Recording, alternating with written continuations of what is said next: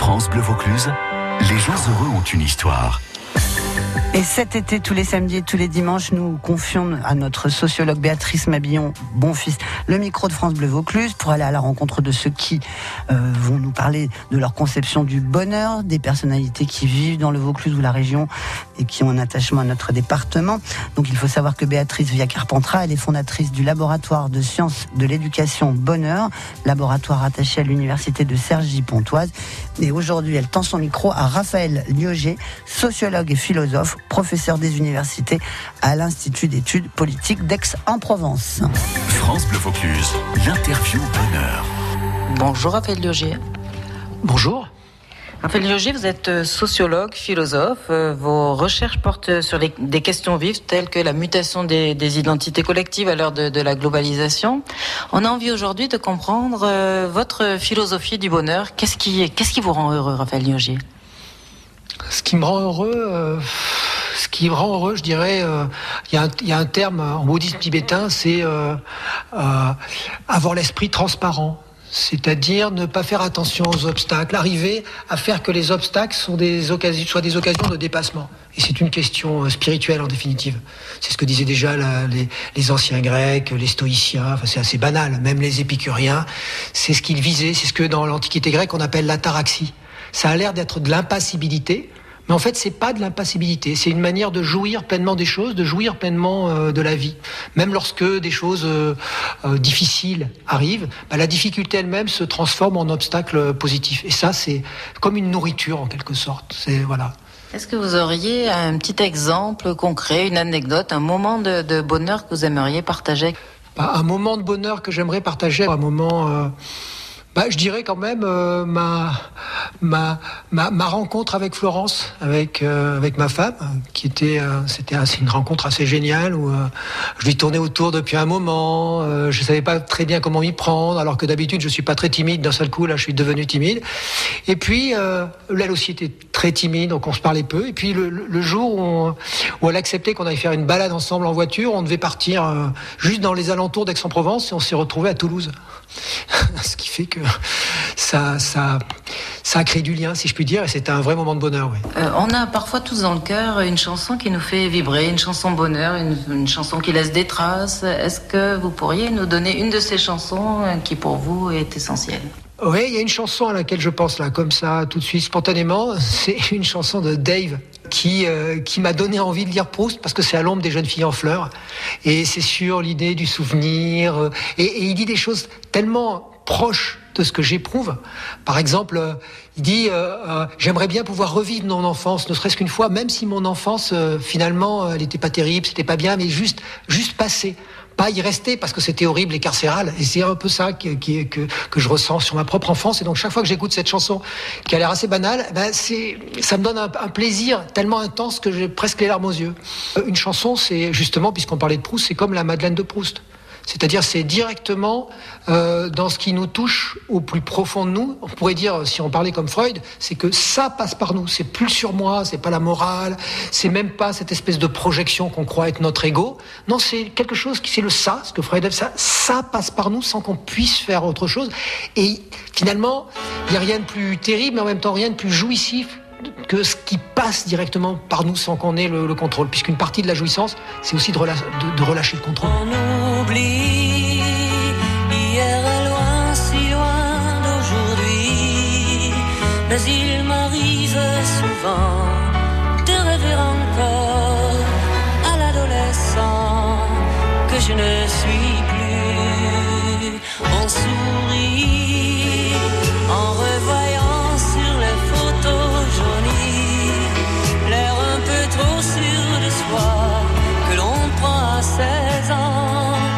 que l'on fait de son mieux pour paraître plus vieux. J'irai bien refaire un tour du côté de chez soi, revoir mon premier amour qui me donnait rendez-vous sous le chêne et se laisser embrasser sur la joue. Je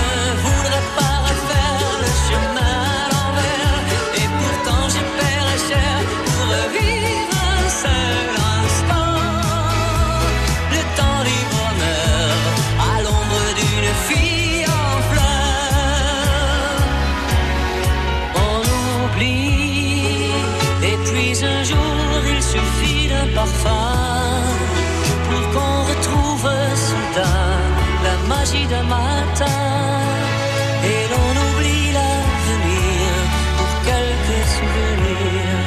Et je m'en vais faire un tour du côté de chez soi, revoir mon premier amour qui me donnait rendez-vous sous le chêne et se laisser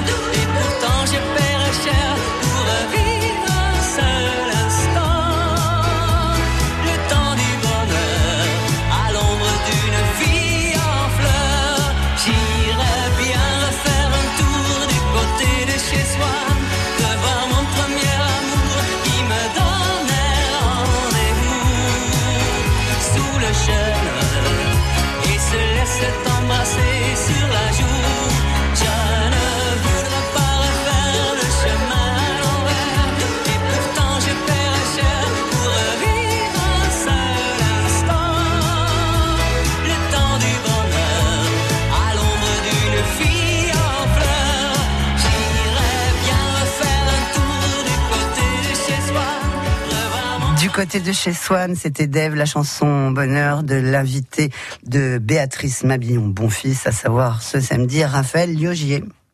France Bleu Vaucluse, l'interview tac au tac. Raphaël Yogier, le bonheur, on le choisit ou il nous tombe dessus? Bah, je suis désolé de répondre ça, mais c'est les deux. C'est un croisement des deux. C'est-à-dire que lorsque ça nous tombe dessus, on choisit. C'était quand la dernière fois vous vous êtes dit je suis heureux? À l'instant, en parlant avec vous. Qu'est-ce qui vous rendrait heureux que vous n'avez jamais osé faire Ah, ce qui me rendrait heureux, ce que je n'ai jamais osé faire ou jamais pu faire, c'est d'aller en Chine. J'ai toujours voulu aller en Chine. Qu'est-ce que vous devriez éviter pour être plus heureux à éviter de, de me faire des, des, euh, des projections euh, incompatibles avec le bonheur, du genre, comme je suis un peu hypochondriaque, euh, projeter que j'ai un cancer généralisé, que tout est déjà foutu. Le bonheur pour vous, c'est vivre l'instant présent ou avoir un projet Alors là, encore désolé, je pense qu'il faut arriver à vivre l'instant présent dans les projets. C'est-à-dire qu'il n'y a pas une différence, c'est encore cette opposition occidentale entre j'ai un projet, je suis pas ici, ou alors je vis l'instant présent et j'ai pas de projet. Non, non, justement, je vis pleinement l'instant présent à l'intérieur de, de l'idée du projet, à l'intérieur de ma, de- de- du projet. Le bonheur, c'est aimer ou être aimé? Et Ah, le bonheur- répondre les deux. Ouais, ben là justement, je répondrai pas les deux. Ça tombe bien, j'allais pas répondre les deux là-dessus, puisque je pense que le bonheur, c'est d'abord et avant tout aimer. C'est d'abord aimer. C'est ça la plus grande force dans le bonheur. Être aimé, c'est presque, j'allais dire, un résultat aléatoire qu'on contrôle pas. C'est pas notre problème. Cet été, plus que jamais, rien ne se jette, tout se transforme. Alors aujourd'hui, j'aimerais euh, vous proposer de transformer un t-shirt en sac. Chaque jour, des idées ingénieuses, épatantes, étonnantes pour dire non au gaspillage et redonner une seconde vie à nos produits usagés. Je suis couturière euh, zéro déchet. Rien ne se jette, tout se transforme. Votre série de l'été à retrouver à 7h40 et 10h50 sur France Bleu Vaucluse et à partager sur francebleu.fr. France Bleu, partenaire de Jugé coupable, la nouvelle série de France 3. Lola, 22 ans, arrive à l'hôtel des Roches Blanches dans l'espoir de trouver un emploi. Mais l'entretien prévu n'a pas lieu et elle reçoit un SMS mystérieux. Commence alors pour elle une quête de vérité sur son passé, sur ses parents, dans un climat inquiétant. Jugé coupable, à partir du mardi 17 août sur France 3 à 21h05 avec France Bleu. Toutes les infos sur francebleu.fr. La 95e foire internationale aux antiquités et à la brocante de Barjac, du mercredi 11 août 10h au dimanche 15 août 18h. 420 exposants venus de France et d'Europe. Depuis 49 ans, la foire se déroule au cœur du village sous les allées ombragées et autour du château. Si vous aimez chiner, ce rendez-vous est pour vous. La foire aux antiquités à la brocante de Barjac, du 11 au 15 août. Entrée gratuite. Quand c'est signé France Bleu, c'est vous qui en parlez le mieux. L'information nette, précise. du direct, du dynamisme, de la bonne musique. L'auditeur euh, se sent concerné par la radio. Et on retrouve donc Béatrice Mabillon Bonfils qui euh, questionne sur le bonheur aujourd'hui. Raphaël Lioger, sociologue, philosophe, professeur des universités à l'Institut d'études politiques d'Aix-en-Provence. France Bleu Vaucluse, l'interview bonheur. Raphaël Diogé, quand on a la chance de faire un métier que l'on aime, on vit parfois des moments de, bonheur professionnel. Ça peut être des expériences, des rencontres, des projets, euh, des réalisations. Est-ce que vous pourriez en partager une ou plusieurs avec nous? Ah oui, il y a plusieurs. Un des, une des choses qui m'a le, le plus marqué, c'est euh, la création avec Bruno Etienne euh, du, du, master de management interculturel, qui était le premier master de management interculturel en France et je crois bien même en Europe, avec l'idée de l'interculturel dans les euh, années, à la fin des années 90, je pense, quelque chose comme ça, donc il y a plus de 20 ans. Et c'était un moment extraordinaire. On avait l'impression d'être des aventuriers, c'était la conquête de l'Ouest, euh, la conquête du management interculturel, la différence, de l'hybridation. On essayait de surmonter tous les préjugés, les préjugés racistes, néocoloniaux. Enfin, c'était vraiment une période, euh, une période bénie, une période géniale avec euh, avec avec Bruno que vous connaissez aussi. Hein. Dites à nos auditeurs qui, qui était Bruno Etienne? Bah, Bruno Etienne, c'était quelqu'un qui était, qui se disait, qui était à la fois politologue, sociologue, anthropologue. Enfin, on avait le sentiment qu'il était presque tout. Hein. Et euh, provençal, euh, il s'intéressait à tout. Il était, il avait été porteur de valises, comme il disait euh, pendant la guerre d'Algérie. Euh, il avait pris, euh, je sais pas, c'était quelqu'un qui avait, qu'on pouvait détester ou aimer énormément ben, moi, j'ai eu les deux avec lui, c'est-à-dire que je l'ai parfois euh, aimé énormément, parfois euh, détesté, parfois rejeté. Euh, malheureusement, il est mort aujourd'hui et il, manque terriblement. J'aurais pas imaginé ça de son vivant parce qu'on était aussi souvent en conflit. Donc c'est vraiment, et puis c'est quand même aussi le chercheur, le penseur qui a inventé l'expression d'islamisme radical euh, qu'aujourd'hui, une expression qui est, qui est, manipulée, si je puis dire, même galvaudée, euh, usée par tout le monde, euh, même sur les, partout, sur toutes les chaînes de télévision, même chez, chez vos confrères de BFM TV et ailleurs. Ça me fait penser à ça. Et euh, dans la lignée de, de Bruno Etienne, vous avez tiré un fil pour expliquer ce qui se passe aujourd'hui ouais. concernant la mutation des, des identités. Ouais. Moi, moi j'ai plus, avec Bruno Etienne, avec Bruno, on se complétait, parce qu'il avait plus une, une vision intuitive et anthropologique qualitative. Et moi, j'ai plus une formation sociologique d'un côté et philosophique au sens quand même très euh, rationnel où j'ai besoin de surprouver les choses. Je suis jamais complètement sûr de ce que j'avance, mais je me suis beaucoup inspiré à la source de son enthousiasme en quelque sorte. Et effectivement, une des euh, une des, pour moi, une un, des, un de mes projets majeurs, c'est ce que j'appelle le, le, projet sur les identités globales où j'essayais de montrer qu'aujourd'hui, on vit euh, avec différentes strates d'identité et que l'identité, par exemple, religieuse, l'identité locale, je suis marseillais, l'identité provençale, je suis provençal, l'identité ceci, cela, ben, toutes ces strates, mais qu'il y a une nouvelle strate qui existe, et l'identité en diaspora aussi, que j'appelle l'identité euh, interterritoriale, mais qui est toujours territoriale. L'identité de genre aussi L'identité de genre, bien sûr, mais qui est territorialisée, c'est un territoire le genre. Et, mais c'est comme si aujourd'hui il y avait une nouvelle strate que j'appelais les identités déterritorialisées, qui passaient par Internet, parce que Internet, quand je suis dans une, je suis comme si j'étais dans une pièce, mais une pièce qui n'est ni chez physiquement chez la personne euh, avec laquelle je parle, ni chez moi, c'est au milieu. Et ce milieu, c'est ça que j'appelle, c'est une identité déterritorialisée, et donc sans distance. Et en même temps, elle provoque les mêmes effets que ce que fait l'identité, c'est-à-dire la jalousie, euh, puisqu'on voit l'image quand même, la jalousie, le décalage, etc., mais avec des distances réelles qui sont très longues, et donc ça crée des effets, ce que j'appelle des effets de vitrine globale. Comme si on croyait que c'était proche, on a envie de casser la vitrine pour la voir, mais on peut pas parce qu'on est dans le Sahel, on n'est pas à New York, même si on croit être à New York. Mais des solidarités aussi vous, vous parlez de ouais. des, des, des, éléments négatifs. Alors ça, c'est l'aspect négatif, effectivement, mais dans une émission sur le bonheur, je pourrais parler des éléments positifs. Les éléments positifs, c'est que les gens peuvent se, se, se heurter à un certain niveau, c'est le problème du djihadisme, par exemple, avec euh, je vous montrais dans les identités globales, jouait dans le, côté djihadiste, la frustration, etc. Mais en même temps, c'est aussi l'occasion de réunir des gens qui se reconnaissent à l'échelle planétaire, alors que l'un est japonais, l'autre est français, l'autre troisième est anglais, l'autre est américain du Sud ou américain du Nord. Et par exemple, dans un cas typique, c'est la culture des mangas.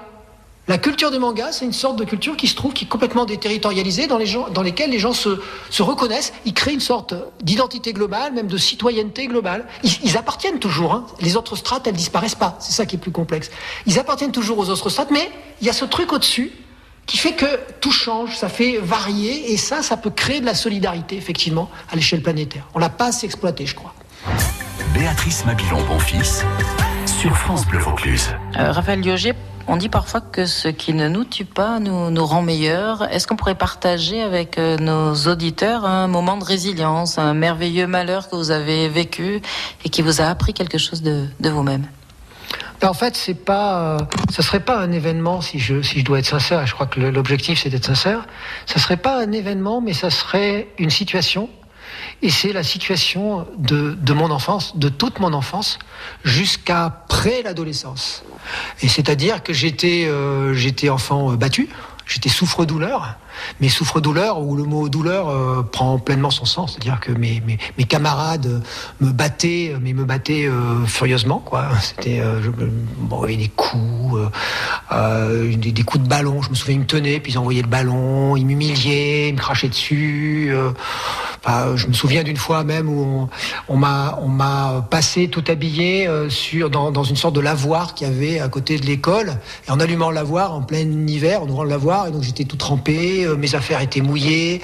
Et par-dessus le marché quand j'arrivais chez moi mon père qui était dans une situation difficile à l'époque euh, m'en voulait de m'être fait battre parce que mes affaires j'avais laissé mes affaires se faire détruire etc et donc lui me battait aussi parce qu'il m'en voulait pour ça.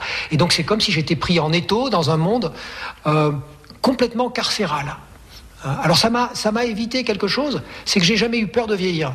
Parce que pour moi, l'avancée en âge, c'est l'éloignement de cette période, et donc elle est proportionnelle à ce que je. Elle, elle accroît en quelque sorte mes potentiels. Alors que beaucoup de gens voient leur enfance comme un moment béni, qu'ils voudraient retrouver. Moi, ce qu'il y a de. La bénédiction de mon enfance, c'est que plus je m'en éloigne, mieux je me sens, en quelque sorte. Au point que. Je, alors là, vraiment, c'est de la résilience. Jusqu'à encore il y a 5-6 ans, je n'arrivais plus à aller en Ardèche, mon pays natal. Parce que tout le monde dit l'Ardèche, c'est exceptionnel, c'est extraordinaire, etc. Mais j'ai tellement souffert, j'ai tellement l'idée que les, les gens qui m'ont battu sont maintenant dans la rue, dans la rue de la petite ville d'Aubenas, hein, ou euh, à Privas, ou ailleurs. J'ai tellement ce sentiment-là que euh, de les rencontrer sans le savoir, que j'arrive pas à, entrer. Quand je c'est dans une, c'est dans une, euh, une vallée un peu profonde, Aubenas. Et quand je descends en voiture la, montagne pour arriver de l'autre côté de la montagne dans la vallée, j'ai l'impression que j'entre un peu comme si j'entrais dans le ventre maternel. Je rentrais à nouveau, je rentrais, et contrairement à ce qu'on pourrait imaginer, pour moi, le ventre maternel, dans ce sens-là, ne représente pas la sécurité, mais l'insécurité totale, parce que mes parents n'ont rien fait pour me protéger, donc même ma mère, elle représentait le risque, au contraire, euh, la, difficulté. Donc je crois que au départ, ça m'a planté en quelque sorte. Ça ça m'a ça m'a alourdi ma vie. J'arrivais pas à vivre ma vie à cause à cause de ça puisque tout était tout ce que je pouvais vivre penser était indexé sur cette période. Toutes mes opinions tout mon désir de vengeance. J'ai pu même avoir des idées politiques qui étaient liées à ce, désir de vengeance etc donc le travail que j'ai fait sur moi-même avec la méditation euh, avec le bouddhisme avec euh, l'aventure de l'université etc avec même Florence ben, c'était pour arriver à non seulement à sortir de ça, mais en faire quelque chose de, positif. Et j'en ai fait, je crois, quelque chose, euh, finalement, quelque chose de positif. Puisque,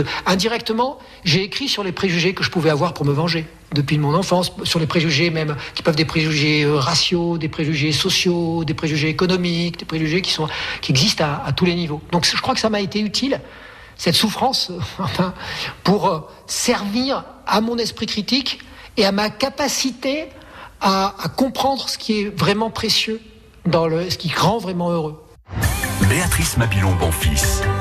Les gens heureux ont une histoire. France Bleu Vaucluse.